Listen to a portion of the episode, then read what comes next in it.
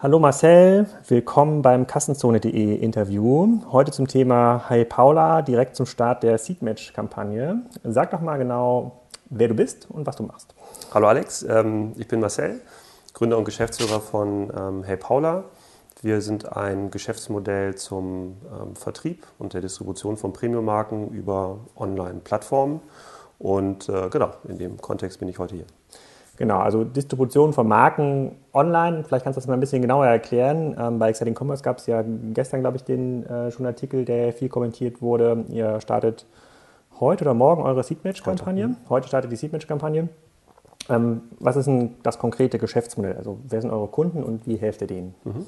Unser Geschäftsmodell ist im Grunde ganz einfach. Wir verkaufen Premium-Modemarken ähm, über die großen Plattformen. Das heißt, wir kaufen sie ganz regulär ein, wir gehen zu den Messen, wir ähm, suchen die Artikel aus, das sind aktuelle Kollektionen, die wir da einkaufen, ähm, bereiten den Content auf, lagern die Artikel ein und spielen den Content an die Plattform aus, inklusive der Bestände. Und die Plattformen nutzen ihre Reichweite, um die Artikel zu verkaufen und wir fulfillen. Das heißt, wir schicken die Artikel zu den Kunden und nehmen die Retouren auch wieder in Empfang. Das heißt, der Online-Shop, den ihr heute betreibt, ihr betreibt ja selber einen Shop mit heypaula.de genau. ist das, glaube ich. Ähm, der ist eigentlich nur eine Art Showroom für euch, mhm. um Marken zu zeigen, wie der Content aufbereitet wird. Und der echte Vertriebskanal sind dann ähm, Zalando, Amazon, Otto ähm, und Co. Genau. Ähm, was ist denn das Argument für Marken, das werden ja insbesondere kleinere Marken sein, mhm. erst an euch zu verkaufen, mhm. ähm, damit diese Ware dann auf die Plattform eingestellt wird? Warum machen Sie es nicht selber? Ja. Ähm, also im Grunde hat eine Marke ja zwei Möglichkeiten, mit einer Plattform zusammenzuarbeiten. Sie könnten entweder über den klassischen Wholesale-Kanal an die Plattformen verkaufen, das heißt der Einkäufer geht zu einer Musterung, guckt sich die Ware an und würde dann kaufen. Oder sie würden sich direkt integrieren, also als Plattformpartner direkt bei Otto zum Beispiel andocken. Gegen das erstere Modell spricht, dass die Plattformen auch nicht unendlich Geld haben. Das heißt, sie müssen sich auch angucken, wie sie ihren investierten Euro schlau investieren. Und ähm, da fallen dann kleinere Premium-Marken häufig runter, wenn man da über wesentlich geringere Stückzahlen spricht, die auch vielleicht noch nicht diese große Bekanntheit haben. Premium-Marken runden ja ein Sortiment ab. Das heißt, die Zielgruppe ist da deutlich kleiner als bei den Mainstream-Marken, die man sonst auf ähm, Zalando und Otto findet. Ähm, und ähm, deswegen ist dieser Weg für die kleineren Marken in der Regel verschlossen. Dazu kommt, dass die großen Plattformen natürlich mit ähm, sehr strengen Anforderungen auf die Marken zukommen, was Lieferung angeht, Rücknahme, wenn Artikel nicht gut funktionieren und so weiter. Also das mit den großen Plattformen zusammenzuarbeiten ist für kleinere Marken in der Regel komplex. Und andersherum, sozusagen, wenn man sagen würde, sie würden sich selber andocken wollen an eine Plattform, müssten sie ja selber ähm, Content aufbereiten, sie müssten sich selber ein Lager vorhalten, ähm, sie müssten Kundenanfragen entgegennehmen, sie müssten jeden Tag ähm, Pakete an Kunden verschicken. Und das ist ein Geschäft, was Marken in der Regel gar nicht können, ähm, weil sie eine reine Wholesale-Organisation sind. Die produzieren auf Anfrage von Boutiquen, kleineren Händlern ihre Ware, bekommen die aus äh, Fernost oder Türkei oder sonstigen Produktionsstandorten geliefert und ähm, liefern die dann an die äh, Händler aus. Und damit ist eigentlich die Kollektion für die ähm, Marken auch abgeschlossen. Einige halten sich noch ein Nachorderlager, wenn eine Boutique sagt zum Beispiel, hier ein Teil geht ganz gut, das hätte ich gerne nochmal dann ähm, kann man nochmal nachordern, aber die halten in der Regel keine eigenen Bestände. Und ähm, von daher ist, das, ist die Zusammenarbeit zwischen einer Premium-Marke und einer Plattform so in den bisherigen Modellen eigentlich schwierig möglich. Also wir haben zwei lose Enden und wir nehmen die an die Hand und sagen, uns gibt es in der Mitte und ähm, wir bringen euch zusammen. Und die ähm, Plattform, an die ihr verkauft, also bleiben wir jetzt mal im Fashion-Bereich, da spielt Zalando, About You und Otto eine Rolle. Ähm, stellt ihr dann bei denen das über so eine Art Marktplatzsystem ein? Ähm, denn wenn die bei euch die Ware kaufen müssten, dann, wären sie ja, dann hätten sie ja das Problem genauso wie vorher. Genau. Wie funktioniert das technisch oder organisatorisch? Mhm. Ähm, also wir nutzen in der Tat eine ähm, Software dazu, ähm, Firma TradeByte, die Marktführer in dem Bereich sind, ähm, als Middleware Händler oder Marken und Plattformen zusammenzubringen.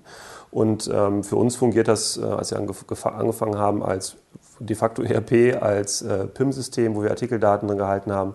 Und äh, das System sorgt dafür, dass sowohl die Bestände synchron gehalten werden zwischen den Plattformen. Also wir haben einen Bestand. Dieser Bestand wird über die Plattform synchron gehalten. Wir bekommen die Bestellungen zurück ähm, und können eigentlich dadurch ähm, die Bestellungen abwickeln, als würden wir in, ganz, in einem eigenen Online-Shop verkaufen. Ähm, da gibt es keine Schwierigkeiten. Für also bekommen die Kunden dann auch so ein High-Paula-Paket? Das hängt sehr von den Plattformen ab. Also diese Wertschöpfungskette ist natürlich schon ein bisschen figelinscht, wenn man ähm, guckt, dass jede Plattform ja eigene Anforderungen hat. Ähm, bei Otto zum Beispiel haben wir bis vor kurzem erstmal nur an Otto verschickt. About You hat uns eigene Kartons geliefert. Bei Zalando äh, ist es äh, hm. nochmal wieder anders. Das heißt, Ähm, wir haben schon teilweise gebrandete Kartons, das hängt aber sehr stark von den Plattformen ab, auf, äh, über die wir verkaufen. Okay, und die ähm, verstehe ich, also macht auf jeden Fall Sinn. Also das, ähm, ähm ich treffe ja auch viele Geschäftsmodelle, äh, auch auf äh, sagen, diesen Funding-Plattformen, wo ich mich frage, für wen macht das eigentlich Sinn am Ende des Tages. Mhm. Aber das macht auf jeden Fall Sinn, wenn ihr das technisch könnt. Also löst für beide mhm. Seiten tatsächlich ein Problem. Was ist denn in der Skalierungsphase? Also dies war ja auch eine Frage bei Exciting Commerce in den Kommentaren. Ähm, wenn eine Marke über euch stark wächst, mhm. also nehmen wir mal irgendwie Marke XYZ wächst über eure Plattform mhm. relativ stark und macht jetzt schon anderthalb Millionen Euro Umsatz und merkt mhm. so, hm, warum sollten Sie euch dann noch diese äh, Provision hinterlassen oder warum sollten Sie das nicht selber direkt in diese Plattform mhm. ähm, verkaufen? Wäre es andersrum, die Marke ist groß gewachsen mit euch, auch mhm. bei Zalando oder Otto, warum mhm. sollten Sie diese Marke nicht direkt sourcen? Also was hält diese Situation halbwegs stabil? Mhm. Ähm, aus Markenseite ist es letzten Endes immer noch die Organisationsfrage. Also selbst wenn man sehr viel Umsatz mit uns macht, müsste man ja einen weiteren Apparat aufbauen, ein Retail-Geschäft mhm. aufbauen. Mhm. Das ist für Premium-Marken, die sind sehr, also noch nicht mal mittelständisch organisiert. Das sind ähm, in der Regel Designer, die haben ein paar Angestellte. Das sind vier, fünf Menschen, die, die so eine Marke ähm, groß machen, was man gar nicht glaubt, wenn man die dann in den großen Häusern hängen sieht. Aber die Organisationen dahinter sind eher klein. Ähm, das heißt, die haben immer noch das Problem, dass sie sich eigentlich nicht selber andocken können oder den Apparat aufblähen müssen. Ähm, und ähm, denn deswegen arbeiten die ganz gerne in den bestehenden Strukturen. Und es ist halt ein sehr vertrauensgeprägtes Geschäft. Also wenn man eine Beziehung zu einer Marke hat, das haben wir auch erlebt, dass eine Marke anruft, sagt, hört mal zu, eine Plattform möchte uns jetzt wirklich haben, aber wir möchten doch eigentlich lieber bei euch bleiben. So. Und das ist sozusagen auf der Markensicht eher das Thema Vertrauen. Auf einer Plattformsicht kann das natürlich passieren, dass eine Plattform sagt, die Marke ist jetzt so spannend, ähm, die möchte ich äh, lieber selber einkaufen, je nachdem, wie auch dieses Marktplatzgeschäft intern verrechnet wird. Einige rechnen das ja als Vollkostenmodell, die anderen als Grenzkostengeschäftsmodell. Ähm, ähm, kann es natürlich sein, dass man sagt, der direkte Einkauf ist für uns eigentlich das ähm, lukrativere Geschäft. Nur muss sie dann die Marke ja bekommen und dann kommt wieder Argument 1 ins Spiel, dass die Marke sagt, naja, ich möchte aber doch lieber äh, mit den Kollegen von Herr Paula äh, zusammenarbeiten, weil mit denen mache ich das seit drei Jahren. Ähm, wer sagt mir denn, dass mich die Plattform jetzt nicht einmal einkauft, dann runterschmeißt und dann stehe ich da und habe gar keinen mehr? Und ähm, von daher ist das ein, in der Theorie, wie ich es erklärt habe, ein stabiles Konstrukt. Natürlich kann es immer passieren, dass das mal nicht so funktioniert. Wir hatten noch eine Marke, die wollte dann an Amazon doch lieber direkt verkaufen. Da wird man sich nicht gegen ähm, wehren können, dass das passiert. Ähm, deswegen ist unsere Aufgabe des Einkaufs eben auch mal wieder neue Marken zu akquirieren ähm, um einfach einen Pool an Premium-Marken aufrechtzuerhalten, die wir anbieten können. Ah, okay, also äh, es gibt im Grunde genommen nicht so einen formalen Login, der ist mehr so informell und das Thema Organisation, was du ansprichst, mhm. das, hat, das sticht natürlich. Also ja, also diese 500.000 Euro mehr Ertrag, die diese Marke in diesem anderthalb Millionen Euro Beispiel äh, ähm, machen könnte, die steht natürlich, äh, ähm, stehen natürlich auf der anderen Seite relativ hohe Investitionen entgegen. Die müssen dann selber das Service Center oder diese ähm, genau. B2C-Organisation bereitstellen. Was haben denn diese Marken, mit denen ihr heute arbeitet oder mit denen ihr zukünftig zusammenarbeiten wollt? Ihr habt ja in der ähm, Seedmatch-Kampagne auch gesagt, ihr habt schon 20 Zusagen mhm. für eine Zusammenarbeit. Wie wie haben die dann, dann, das bisher gemacht ohne euch? Die, finden die gar nicht statt auf den großen mhm. Plattformen, sondern haben dann nur so kleine Boutiquen, an die sie verkaufen? Oder wie gehen die diesen Markt? Mhm. Ähm, also das hat mich auch überrascht, hätte ich so gar nicht gedacht. Aber das ist tatsächlich so, dass die Marken eigentlich nicht stattgefunden haben bisher. Also ähm, als wir auf äh, otto.de damals äh, das Plattformmodell aufgebaut haben, haben wir auch versucht, Marken zu akquirieren. Da waren wir noch eher so in den mainstreamigen äh, Marken unterwegs. Und die ähm, Premium-Marken selber fanden da nicht statt. Das hatte aber zum einen sicherlich organisatorisch-technische Gründe, ähm, aufgrund derer wir auch das Geschäftsmodell gestartet haben, aber auch, weil die eigentlich das noch gescheut haben. gesagt haben, oh, E-Commerce ist böse und da werde ich ja verramscht und gerade Premium-Marken sind ja sehr preisaffin. Also die achten darauf, dass ihre Artikel eigentlich kaum preisreduziert verkauft werden, dass sie hochwertig dargestellt werden und ähm, da, von daher war E-Commerce für die eigentlich immer was Böses, weil sie gesagt haben, boah, da werden, wird meine Marke nicht gut dargestellt. Und die klassische Welt bestand eben darin, dass es kleine Boutiquen gab, davon auch sehr, sehr viele, die eben auf die äh, Modemessen gehen und diese Marken ähm, einwerben und dann mit dem Image, was eine Boutique hat, auch das Image der Marke transportiert. Und da merken wir aber nur, das ähm, ist das, was uns auch die, die Marken ähm, erzählen, dass diese kleinen Boutiquen Probleme haben, Nachfolger zu finden, meist teilweise ältere Menschen, die so eine Boutique führen, die gehen irgendwann in Rente, finden keine Nachfolger. Ähm, je nachdem, wo eine Boutique ist, lohnt es sich irgendwann auch nicht mehr. Das heißt, Boutiquen werden immer weniger. Das heißt, der Vertriebs, die Vertriebspower sinkt. Und da ist natürlich unser Modell ein ganz gutes ähm, Konstrukt, weil sie uns auch vertrauen können, dass wir hochwertige Bilder produzieren, dass wir sie eben nicht verramschen, ähm, sodass sie einfach gerne ähm, diesen Weg nutzen und einfach immer mehr Zutrauen fassen ähm, zum E-Commerce. Ah, okay, aber die ähm, fragen sich dann die Marken nicht irgendwann, wenn sie mit euch größer werden? Gut, das ist ein Luxusproblem. Ich glaube, äh, das ist kein echtes Risiko. Mhm. das wäre ein positives Risiko ja. zumindest. Aber müsste, wäre nicht selber so eine Art Mini-Nitrate dann für die? Also müsst ihr nicht noch stärker dann vertikalisieren und dann fragen die kleinen Marken dann bei euch an, könnt ihr uns mhm. nicht auch den Online-Shop äh, betreiben? Ihr habt ja schon das super gepflegte PIM, bei mhm. dem wir selber nicht in der Lage sind, das aufzubauen oder, oder zu pflegen und ihr wisst, wie man das äh, betreibt. Ist das so ein klassischer Entwicklungsschritt, über den ihr euch mhm. Gedanken machen müsst? Oder sagt ihr, nee, das ist es eben nicht? Weil dann ist genau der Zeitpunkt erreicht, bei dem sich die Organisation Gedanken machen muss, das selber aufzubauen. Mhm. Also äh, diese Anfragen gab es tatsächlich schon mal, dass man uns gefragt hat, ob wir nicht den Shop machen äh, wollen. Da haben wir äh, erstmal von abgesehen, weil wir eben auch äh, jetzt nicht wirklich daran glauben, dass es jetzt hochgradig sinnvoll ist, dass jede kleine Premium-Marke ihren eigenen echten Online-Shop hat, der dann so viel Umsätze generiert, dass sich so ein, so ein Full-Service-Modell lohnen würde. Von daher denken wir eher daran, in eine andere Richtung uns ähm, zu ähm, äh, ergänzen, indem wir einfach weitere B2B-Services anbieten, die für die Marken interessant sein können. Also zum Beispiel zentrale Content-Bereitstellung. Ne? Man muss sich ja vorstellen, eine Marke, wenn die einen Teil produziert und verkauft es an zehn Online-Händler, wird ein Shirt im Zweifel zehnmal fotografiert, zehnmal beschrieben und der Differenzierungsgrad dieses Contents, der hält sich so in Grenzen, sage ich mal. Ähm, warum also nicht zentral einen Content ähm, bereitstellen, den ich dann im Übrigen auch wieder über mobile Endgeräte Boutiquen zur Verfügung stellen kann? Eine Boutique kauft von einer Marke, die 100 Styles hat, kauft äh, die Boutique vielleicht drei und auch nicht in allen Farben. Aber wenn jemand sich für diese Marke interessiert, kann ich dem ja auch immer zeigen, hört mal zu, ich kann dir das auch organisieren. Also wie können wir eigentlich Marken noch eher in die Lage versetzen, auch ihr bestehendes Geschäft, was ja sehr stark immer noch auf stationär Fuß, also wird immer so getan, als würde der Onlinehandel das Stationäre jetzt komplett verdrängen. Dem ist Ach, ja, ich weiß nicht, wer so tut. Also. Ist ja nicht ganz so. Also na, natürlich wächst der Anteil, aber die Stationären haben einfach Pro ähm, Probleme, dem entgegenzutreten.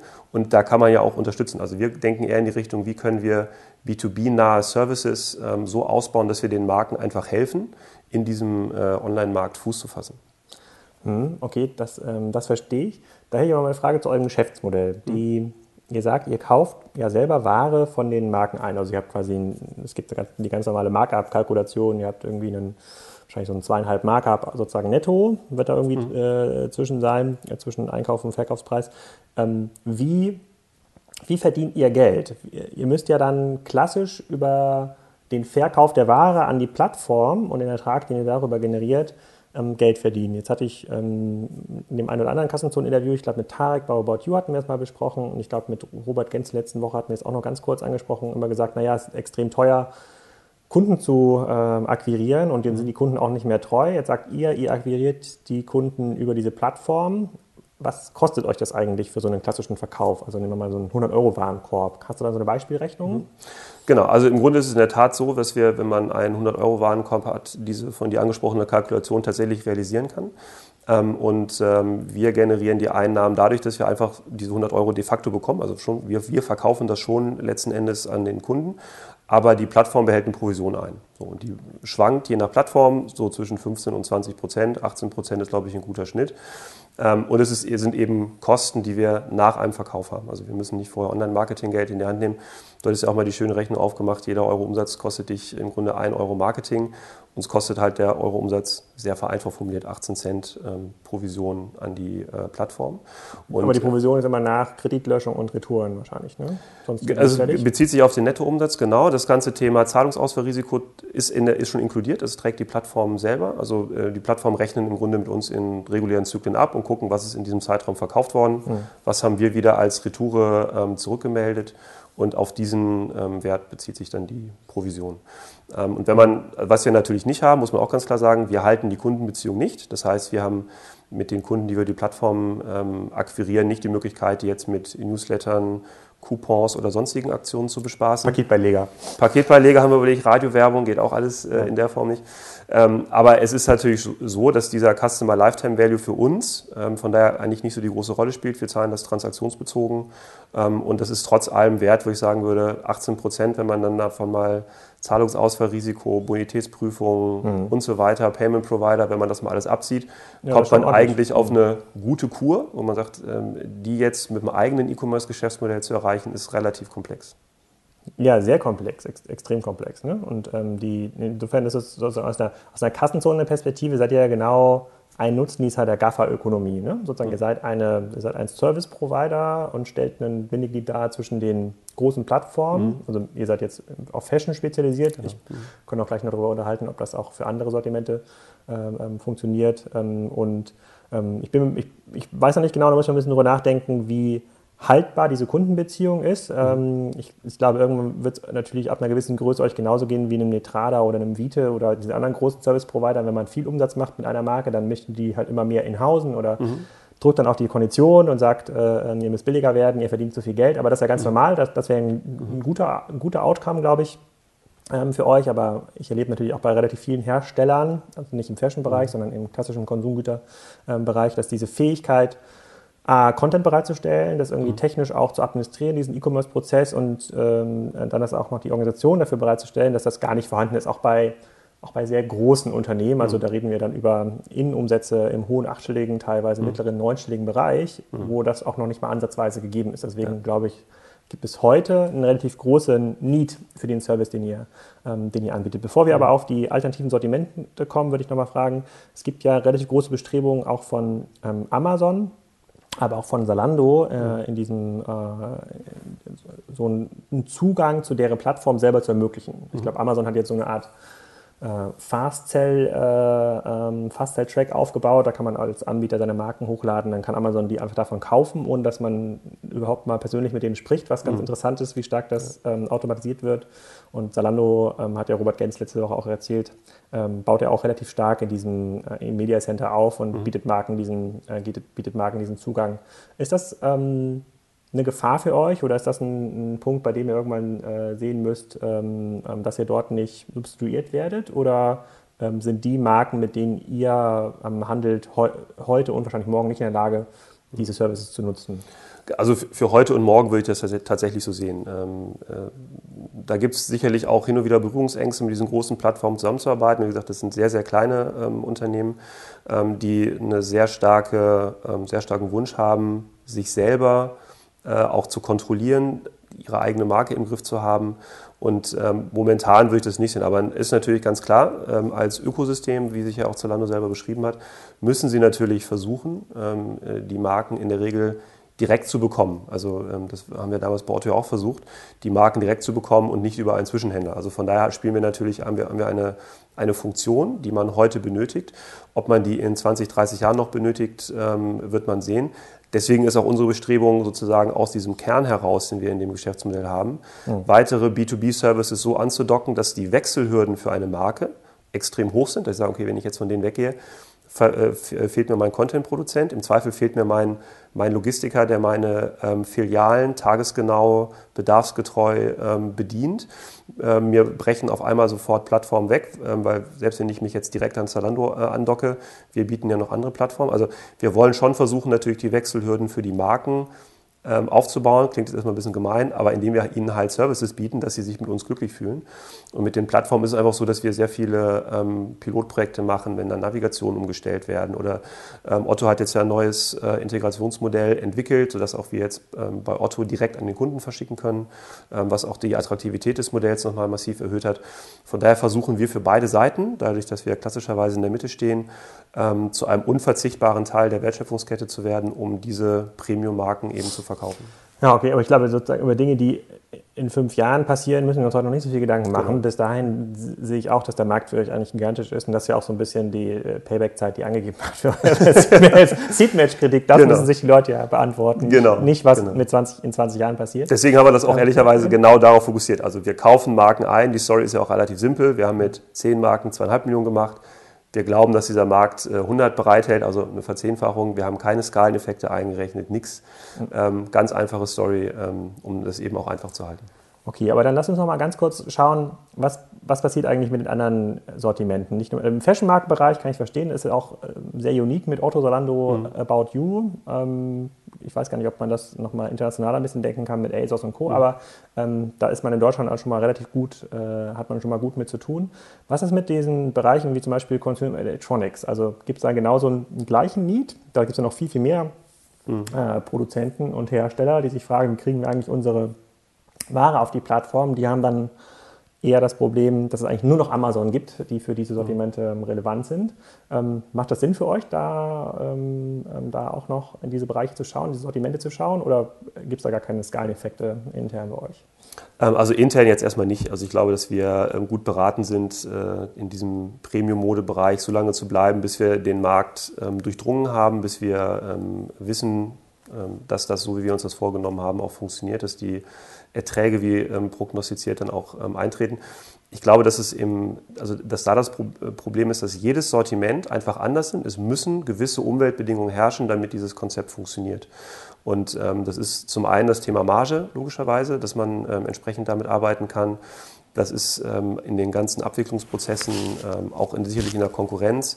Ähm, wenn ich mir überlege, im, wir hatten äh, auch mal ein Thema im Bereich Möbel, wo die Kollegen gesagt haben, naja, also selbst wenn ich dann den, ähm, den, den Spül, die Spülmaschine noch mitverkaufe oder den, den äh, Tellerwäscher, ähm, das mache ich dann nur noch zum EK plus Mehrwertsteuer. Also da verdiene ich gar nichts mehr dran. Also die Konkurrenzsituation ist ja auch im Technikbereich eine ganz andere. Mhm. Im Premium-Bereich haben wir natürlich, im Premium-Mode-Bereich haben wir den Vorteil, dass die Preise sehr stabil sind und die Marken eine sehr, sehr restriktive Vertriebspolitik ähm, äh, fahren. Wenn wir eine Marke verkaufen dürfen auf Zalando, wird diese Marke kein anderer Händler mehr, der analog wie wir ticken würde, äh, die noch verkaufen können, weil die Marke sagt, nee, wir haben ja schon einen. Also, und das, da ticken, glaube ich, andere Branchen einfach so anders, dass man sich das für jede Warengruppe sehr genau angucken muss, ob diese Umweltbedingungen herrschen, äh, um dieses Geschäftsmodell so aufzubauen.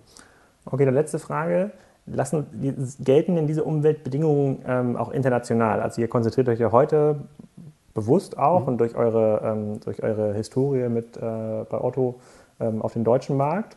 Könnte man das auch in Frankreich, UK, Spanien, in Nordics irgendwie anbieten? Gibt es da ähnliche große Plattformen? Ich meine, Salando ist, ist ja jetzt eine der Plattformen, die da mhm. international geht oder wächst ihr quasi mit euren bestehenden Plattformen in diese Länder mhm. rein? Also das sind in der Tat zwei, zwei äh, Wege. Ähm, äh, wir nutzen in der Tat die internationalen Ableger der Plattform, um unsere Ware auch anzubieten. Da sind die Plattformen inzwischen auch so weit, dass sie das ganze Thema Content-Übersetzung zum Beispiel anbieten. Ähm, wir können auch teilweise ähm, die Konditionen der Plattform nutzen, die die in diesen Ländern anbieten. Das ist schon okay, das kann man machen. Das Grundproblem ist nur, dass die Marken, die wir haben, da halt keiner kennt. Und die Begehrlichkeit ah, ja. einer Marke funktioniert natürlich im Wesentlichen darauf, wie bekannt sie ist.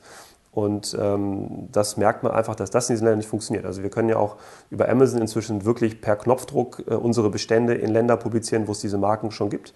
Ähm, das funktioniert inzwischen relativ simpel, aber da merken wir, dass, es, dass wir de facto äh, keine Nachfrage haben. Ähm, das heißt, wenn wir internationalisieren, müssten wir uns wirklich den Markt angucken. Ähm, welche Marken gibt es da eigentlich? Und ich glaube, dass es dann auch funktionieren würde. Also Premium Mode, das ist schon, glaube ich, eine Umweltbedingung an sich, weil die Marken dann in den Ländern schon ähnlich ticken. Aber ähm, wenn die Marke in einem Land unbekannt ist, dann geht es nicht. Wir haben eine Marke, die ist, in die ist eine, ist eine französische Marke, die funktioniert dann in Frankreich noch ganz gut, aber alles weitere dann nicht mehr. Okay, dann ich habe noch eine, mir ist noch eine allerletzte Frage eingefallen, die hätte ich mir leider nicht aufgeschrieben, aber die hätte ich mich gefragt, als ich eure Seedbench-Kampagne gesehen habe. Ähm, macht das nicht Sinn, quasi mehr Geld aufzunehmen, gegebenenfalls auch von institutionellen ähm, ähm, Investoren oder habt ihr euch bewusst für dieses Crowdfunding-Modell entschieden? Hm. Also es war schon eine bewusste Entscheidung, ähm, weil wir gesagt haben, wir wollen zum einen ähm, von der Crowd profitieren. Man muss auch sagen, ähm, wir brauchen im Grunde ja Wachstumskapital, um es in Ware zu investieren. Ähm, also eigentlich klassische Umlaufvermögensfinanzierung, die man ja in der Regel über Fremdkapital ähm, ähm, Gelder aufnimmt. Von daher haben wir auch überlegt, ob wir Investoren reinnehmen. Ich glaube, dass institutionelle Anleger sicherlich ein ähm, interessanter Kandidat werden in ein, zwei Jahren, wenn die sagen, das ist ein Geschäft, was für mein Kerngeschäft interessant ist. Ähm, ist jetzt nicht angestrebt, aber das könnte ich mir mal vorstellen, dass das mal irgendwann passiert.